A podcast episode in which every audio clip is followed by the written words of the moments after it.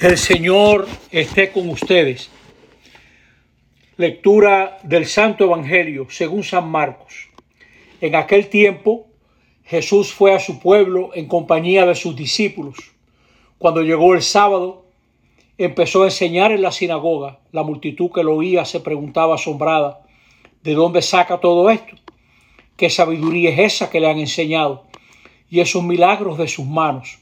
¿No es este el carpintero el hijo de María, hermano de Santiago, y José, y Judas y Simón, y sus hermanas no viven aquí con nosotros. Y esto le resultaba escandaloso. Jesús le decía, no desprecian a un profeta más que en su tierra, entre sus parientes y en su casa. No pudo hacer allí ningún milagro, solo curó a algunos enfermos imponiéndole las manos, y se extrañó de su falta de fe y recorría los pueblos de alrededor enseñando palabra del Señor. Este domingo que estamos considerando tiene para nosotros la gran lección de que Dios siempre ha querido un pueblo. Dios, el Señor, se acercó a Israel para invitarlo a entrar en alianza, en una relación especial. Y esa relación es el ejemplo de lo que Dios quiere con todos los pueblos, una relación de amistad y de sinceridad.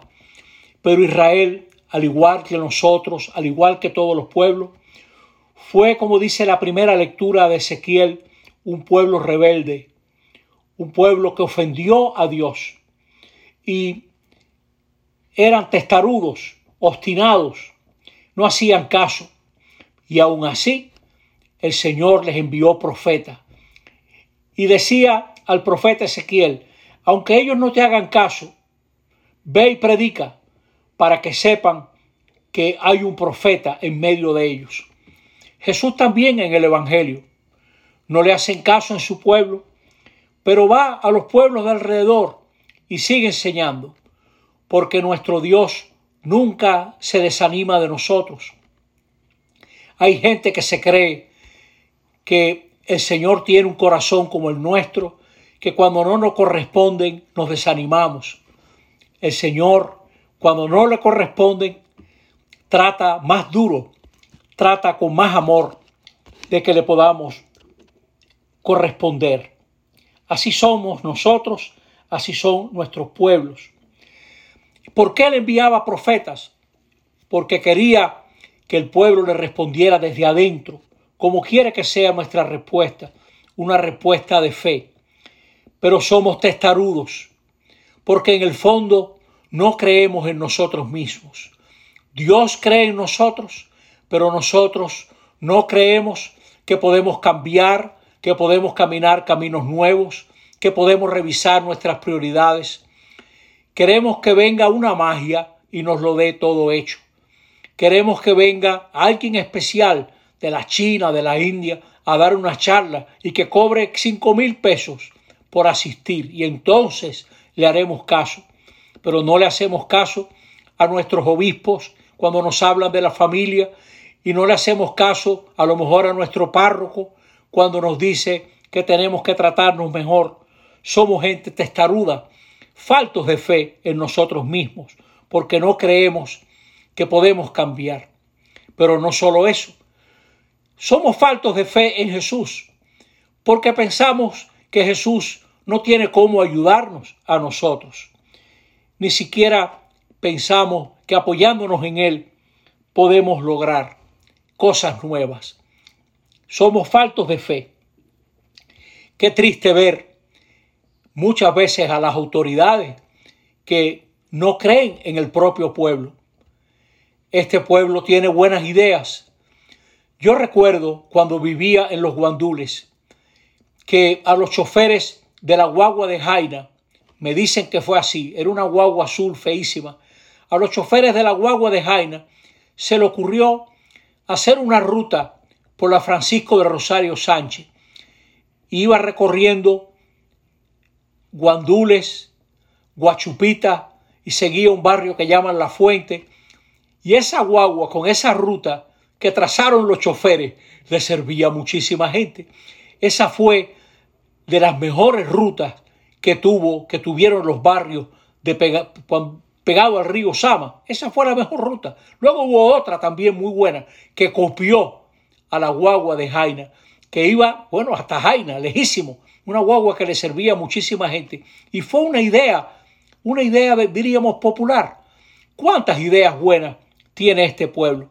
Y los primeros que no creemos en él, porque nos parecen tal vez muy humildes o muy ignorantes, somos nosotros.